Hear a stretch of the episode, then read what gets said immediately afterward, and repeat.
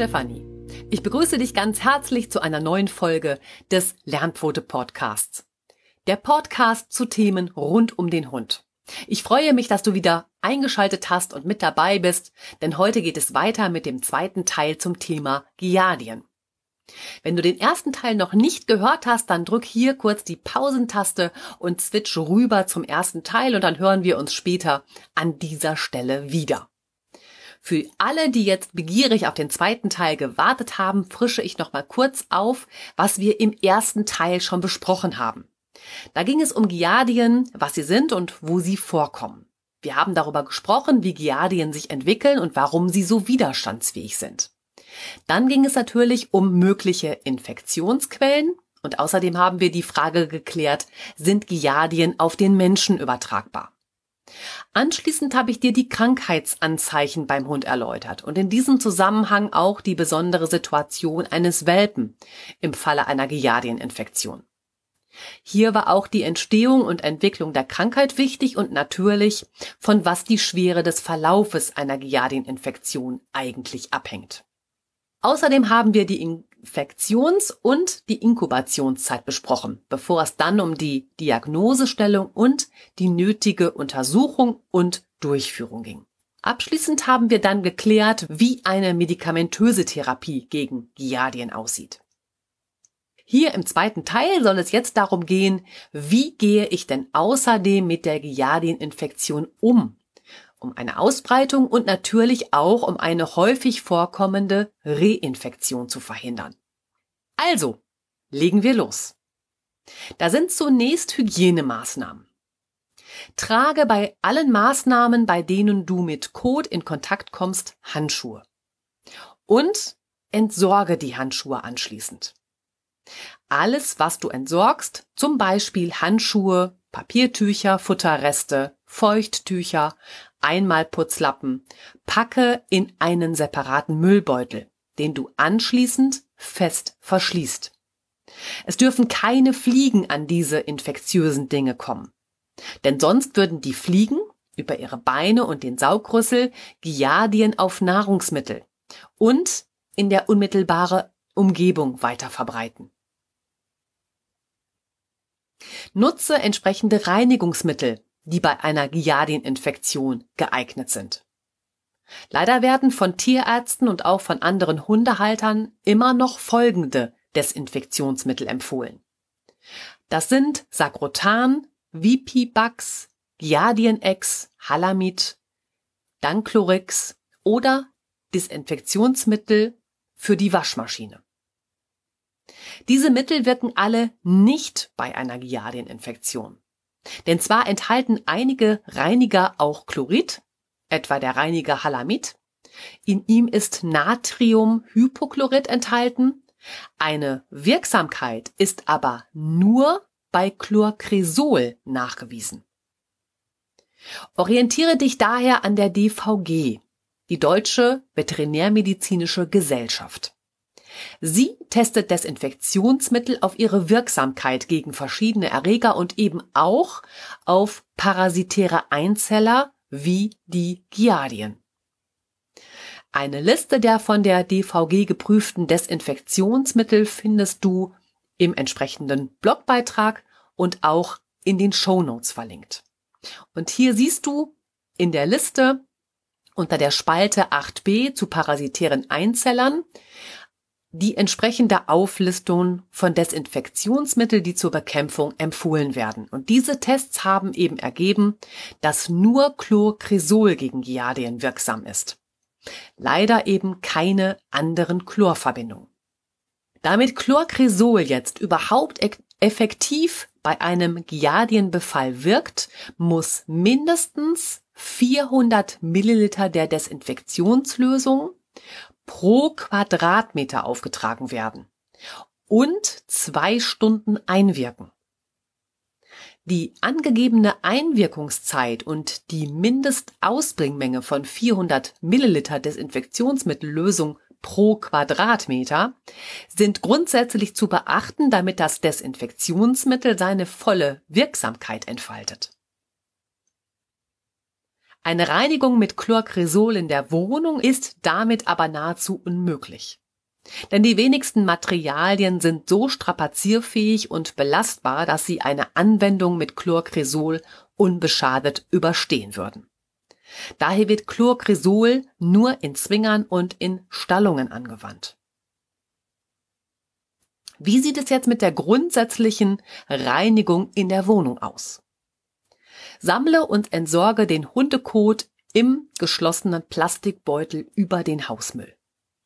Reinige alle mit Kot verunreinigten Oberflächen, sowohl Böden als auch Wände regelmäßig und peinlich genau. Verwende Futter und Wassernäpfe aus Metall, reinige diese täglich mit kochendem Wasser oder bei 70 Grad in der Spülmaschine, wasche Hundedecken und Kissen möglichst täglich in der Kochwäsche. Auch die Transportbox deines Hundes wasche ebenfalls täglich mit möglichst heißem Wasser aus. Und Hundespielzeug aus Hartplastik, Kautschuk oder ähnlichem reinige mit kochendem Wasser oder auch in der Spülmaschine bei 70 Grad Celsius. Ist eine entsprechende Reinigung nicht möglich, entsorge das Spielzeug oder packe es in eine Mülltüte und friere das Spielzeug gut verpackt ein. Wie das geht, verrate ich dir gleich noch. Auch wasche alle Waschlappen und Handtücher täglich bei 90 Grad Celsius. Ebenso halte Schrubber, Putzeimer und Putzlappen ganz penibel sauber. Dinge, die nicht entsorgt werden sollen, aber auch nicht entsprechend der besprochenen Reinigungsmaßnahmen zu behandeln sind, lege in die Gefriertruhe. Bei minus 20 Grad Celsius werden Giardien in circa 10 Stunden abgetötet. In der Regel liegt die Temperatur im Gefrierschrank bei um 18 Grad minus, sodass du die Anwendung entsprechend verlängern solltest. Das gleiche geht natürlich auch mit Hitze. Besitzt du eine Sauna? Dann heize die Sauna auf 80 Grad Minimum trocken auf und bringe alles dort hinein. Anschließend belasse die Gegenstände eine Stunde lang in der Hitze.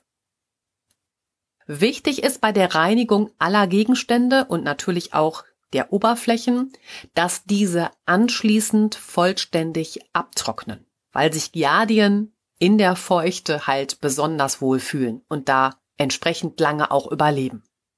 Noch ein Wort zu Dampfreinigern. Vielfach wird auch zur Reinigung der Wohnung bei einer Giardieninfektion ein Dampfreinigungsgerät empfohlen. Denn der Dampf, der aus der Düse des Reinigungsgerätes kommt, liegt meist so um die 100 Grad Celsius.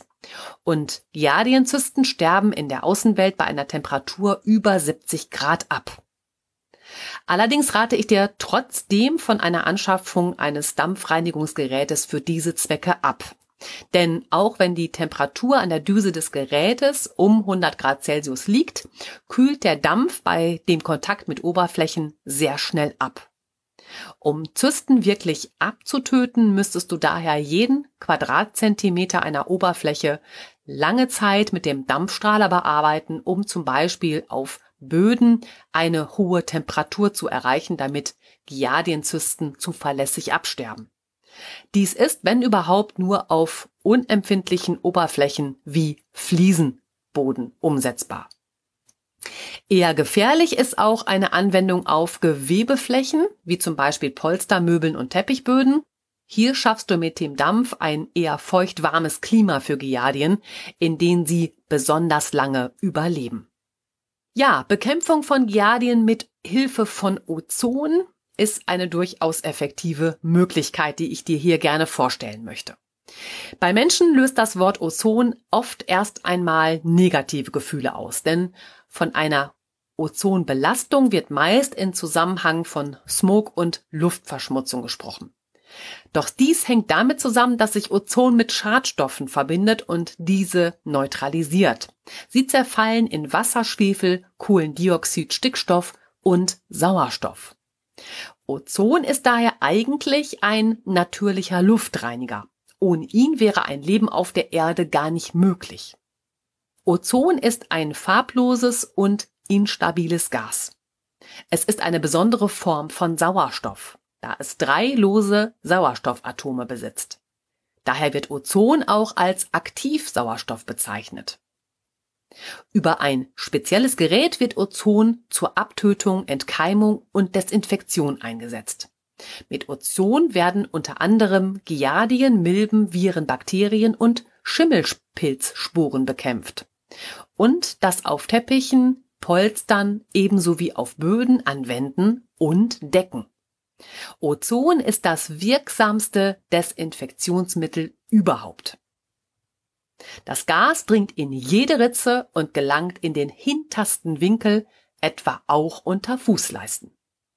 Daher wird es auch zur Bekämpfung von Flöhen eingesetzt, um Larven und Eier überall in der Wohnung abzutöten. Durch den Einsatz von Ozon werden alle Räume zuverlässig desinfiziert, gleichzeitig natürlich auch alle Oberflächen und Gegenstände, die sich im Raum befinden, etwa Liegeplätze sowie Hundedecken und Hundekörbchen, Spielzeuge und die Transportbox deines Hundes. Ja, die Wirkungsweise von Ozon. Ozon kann nicht gelagert oder wie andere Gase in Druckflaschen gekauft werden, da es nach 20 Minuten zu Sauerstoff zerfällt.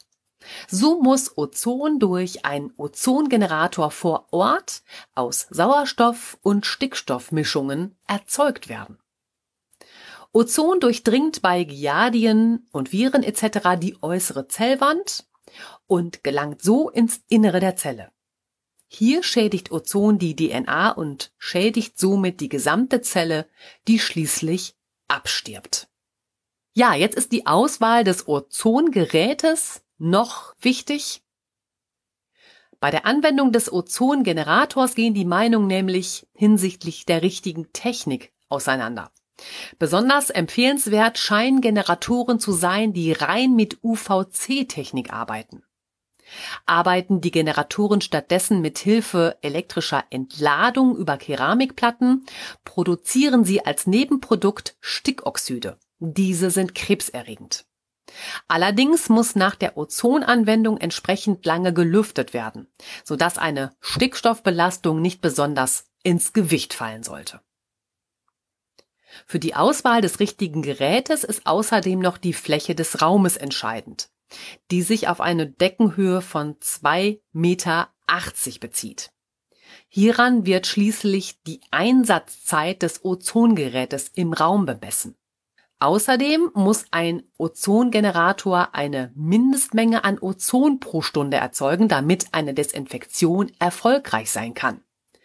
Diese liegt bei mindestens 5000 Milligramm Ozon pro Stunde. Vor dem Einsatz des Ozongenerators solltest du die Luftfeuchtigkeit messen. In Räumen mit einer sehr hohen Luftfeuchtigkeit, also von über 45 Prozent Luftfeuchtigkeit, sollte das Ozongerät nicht zum Einsatz kommen. Denn hier können kleinere Mengen Salpeter gebildet werden. Der Normalwert in Räumen liegt bei 20 Grad Celsius in der Regel zwischen 40 bis 60 Prozent. Eine Ozonisierung darf nur bei maximal 45 Prozent erfolgen. Liegt die Raumfeuchtigkeit über dem empfohlenen Wert, sollte der Raum zunächst entfeuchtet werden. Messen kannst du die Luftfeuchtigkeit mit entsprechenden Feuchtigkeitsmessern. Was solltest du grundsätzlich bei der Anwendung von Ozon beachten? Das hatten wir schon besprochen, das Volumen des Raumes, also nicht nur seine Größe, die Intensität natürlich der Verschmutzung, etwa durch Schimmel, Gerüche, Viren, Pilze oder Giardien, die Raumtemperatur und die Luftfeuchtigkeit, ne, maximal 45 Prozent. Ausschlaggebend sind auch Materialien im Raum, etwa Holz oder Stoff, denn die haben natürlich eine unterschiedliche Saugfähigkeit innerhalb des Raumes. Und die Geräteleistung des Ozongenerators.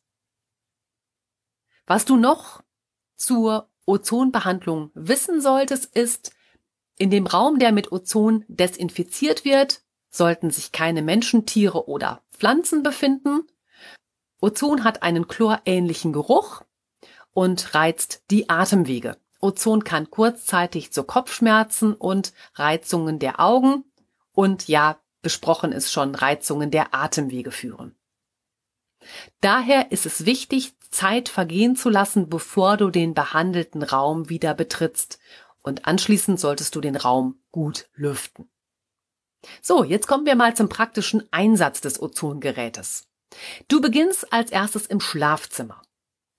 Hier öffnest du alle Schubladen und Schränke, die auf Kleiderbügeln hängende Kleidung, schiebe auseinander, sodass sie luftig hängt und das Ozon später überall gut hinkommt.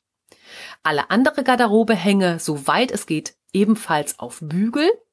Die übrigen Textilien lege so ab, dass das Ozon sie möglichst ganz umhüllen kann, etwa weil sie auf einem Wäscheständer liegen. Auch Teppiche, Matten und Läufer hänge auf, sodass auch sie ganz vom Ozon eingehüllt werden können. Hebe Möbel nach Möglichkeit an, sodass du Keile unter sie schieben kannst, damit auch hier das Ozon überall hingelangen kann.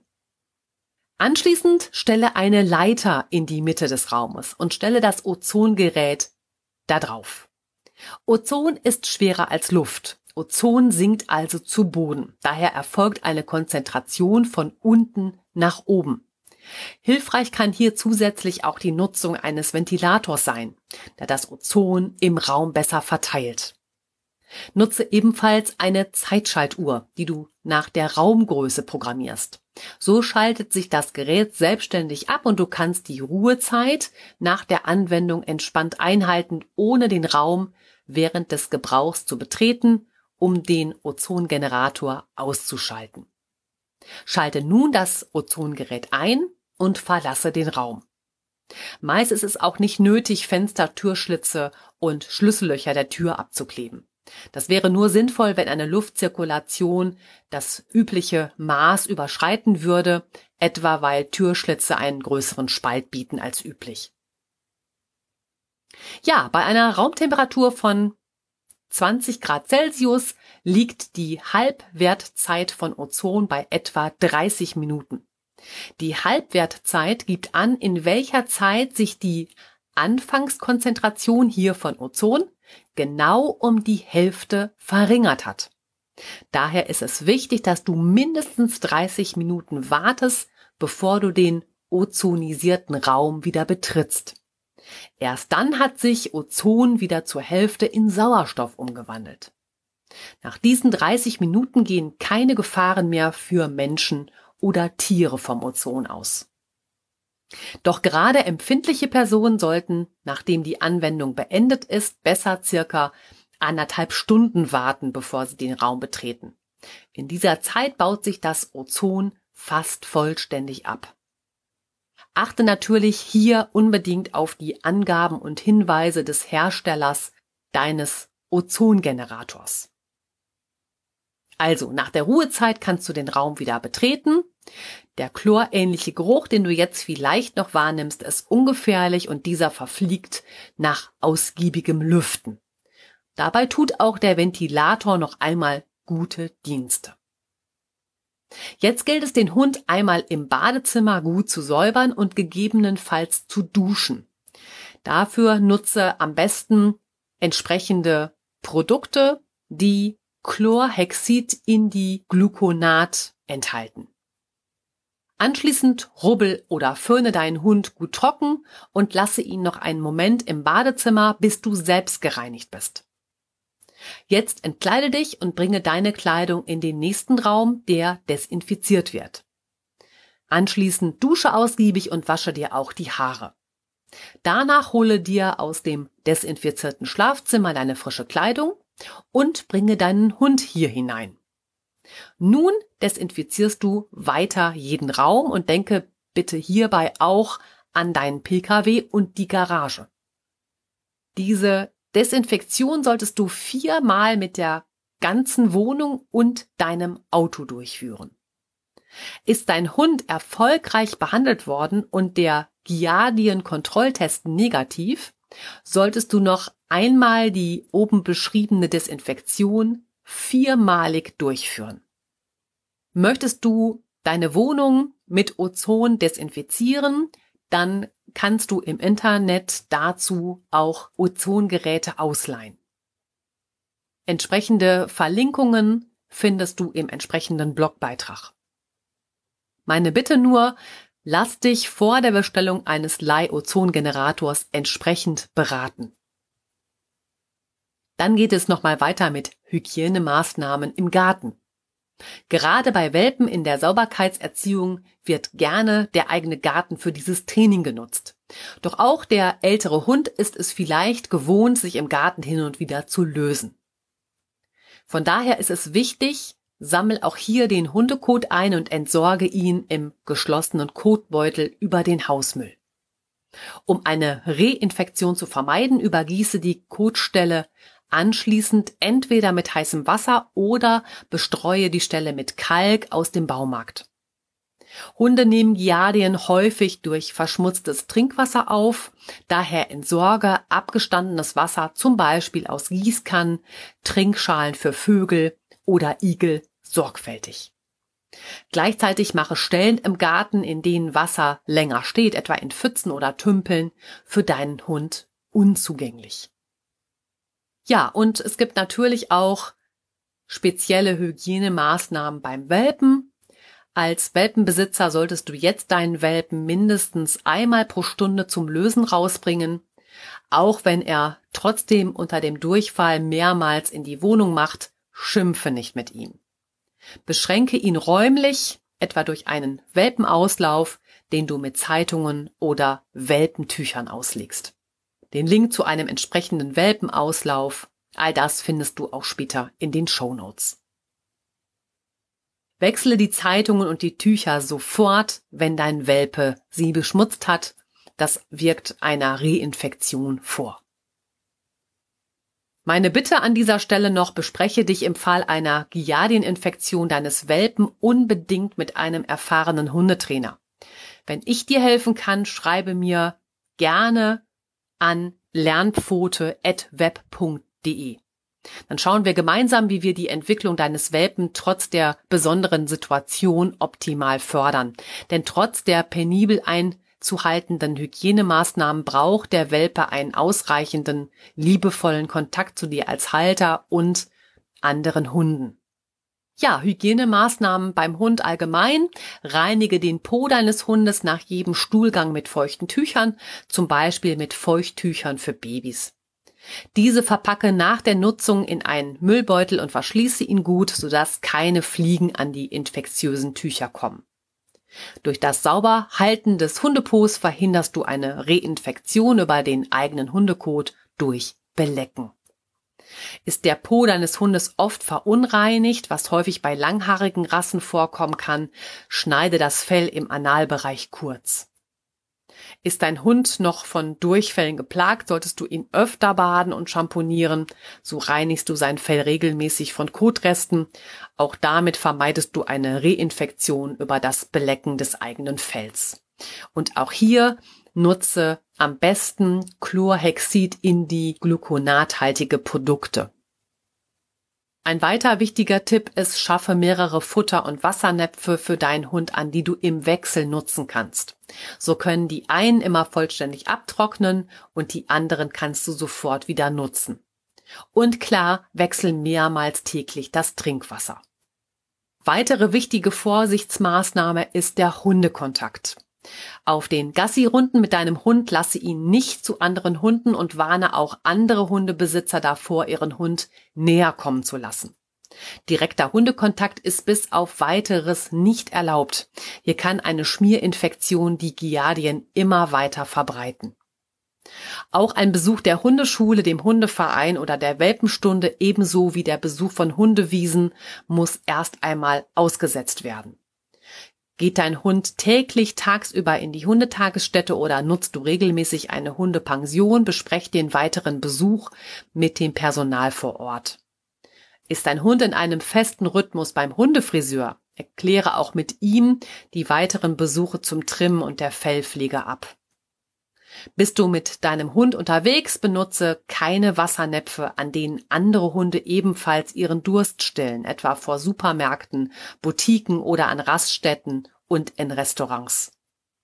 Mein Angebot noch an dich, mein Angebot noch an dich, wenn du eine Hundeschule im Moment nicht besuchen kannst, die nur ein Live-Training anbieten, dann sprich mich an, dann bieten ich für dich auch ein Training über Zoom an. Im letzten Punkt für heute bespreche ich mit euch die Fütterung der morischen Karottensuppe beim Giardienbefall. Und da sage ich gleich beim Giardienbefall Karottensuppe bitte nicht. Oftmals wird die Murorsche Karottensuppe zur unterstützenden Behandlung bei einer Giardieninfektion empfohlen. In einer Studie aus dem Jahr 2009 führte die Therapie von Durchfällen bei antibiotikaresistenten Bakterien mit der Karottensuppe zu einem großen Therapieerfolg. Eine Behandlung von Durchfallbakterien lässt sich auf eine Infektion mit Giardien aber nicht übertragen. Denn die Struktur von Giardien ist eine völlig andere als die Struktur von Durchfallbakterien. Durchfallbakterien haben Rezeptoren, die an die Zuckermoleküle andocken, die bei dem langen Kochen von Möhren entstehen. Sind die Rezeptoren besetzt, können die Durchfallbakterien nicht mehr an der Darmwand andocken und hier Toxine freisetzen. Anders verhält es sich mit Giardien. Sie besitzt eine birnenförmige Struktur mit Auslegern, die wie Fäden oder Linien aussehen. Giardien werden daher auch Flagellaten oder Geißeltiere genannt. Giardien können mit ihren Auslegern nicht statt an der Darmwand an die Zuckermoleküle der Karottensuppe andocken. Daher bleibt die Morosuppe bei einer Giardieninfektion wirkungslos. Mit der Karottensuppe erreichst du bei einem Giardienbefall eher das Gegenteil, nämlich eine Verschlimmerung, weil Karotten viele Kohlenhydrate enthalten. Über das lange Kochen für die Morosuppe sind diese auch noch sehr aufgespalten, damit sie besser verdaut werden können und der entsprechende Effekt bei den Durchfallbakterien eintritt. Der Effekt bei Giardien ist jetzt nicht ein Andocken an die Zuckermoleküle und ihr Abtransport, sondern von den Zuckermolekülen ernähren sich die Giardien. Denn Giardien verwenden die Glucose, also den Traubenzucker aus den Kohlenhydraten für ihr Wachstum und zur Fortpflanzung. So treffen also bei der Fütterung der Morosuppe die Giardien auf ein wahres Schlaraffenland. Darum ist es wichtig, deinen Hund bei einer Infektion mit Giardien auf eine kohlenhydratarme Ernährung umzustellen wie du weiter mit der Diagnose Giardien umgehen kannst und deinen Hund in Sachen Ernährung jetzt bestmöglichst unterstützt und welche Möglichkeiten du noch hast, um seine Gesundheit über den Darm weiter zu unterstützen, das besprechen wir heute in 14 Tagen im dritten Teil zu Giardien beim Hund. Jetzt fasse ich den heutigen zweiten Teil für dich noch einmal zusammen. Heute ging es in der Folge zunächst um Hygienemaßnahmen, um einer Infektion mit Giardien entsprechend zu begegnen. Ich habe dir erläutert, welche Desinfektionsmittel überhaupt eine entsprechende Wirkung auf Giardien haben und welche große Diskrepanz zwischen üblichen Empfehlungen und entsprechenden Untersuchungen dazu liegen. Wir haben über die Nutzung von Dampfreinigern und die Bekämpfung von Giardien mithilfe von Ozon gesprochen. Ich habe die Wirkungsweise von Ozon erklärt und was du zur Behandlung von Ozon wissen solltest. Außerdem sind wir durchgegangen, wie eine praktische Desinfektion mit Ozon ablaufen kann. Anschließend ging es um die einzelnen Hygienemaßnahmen im Garten, beim Welpen und allgemein beim Hund. Eingegangen bin ich auch auf besondere Vorsichtsmaßnahmen im Hundekontakt. Im letzten Punkt ging es dann um die Morosuppe und warum du die Karottensuppe beim Giardienbefall besser nicht fütterst. Zum Ende dieser Folge möchte ich mich bei euch allen als meine Hörer bedanken. Ich habe in den letzten Wochen wieder so viel positives Feedback von euch erhalten und einige von euch auch wieder persönlich kennengelernt. Das ist und bleibt einfach wundervoll. Ein ganz herzliches Dankeschön geht an euch alle da draußen für all eure Unterstützung, eure Fragen und Anregungen. Und klar, es bleibt mir wichtig, wenn du Fragen hast oder ich dir helfen kann, dann lass es mich wissen. Schreib mir einfach eine Mail an lernpfote.web.de oder eine private Nachricht über die Social Media Kanäle Facebook oder Instagram und jetzt auch über LinkedIn. Ich freue mich wirklich immer, wenn ich etwas von dir höre oder lese, also scheue dich nicht, mit mir Kontakt aufzunehmen. Jetzt freue ich mich aber auf das nächste Mal mit dir. Hab bis dahin eine gute Zeit. Bleibt vor allem alle gesund. Knuddel deinen Schatz von mir und ganz liebe Grüße, deine Stefanie.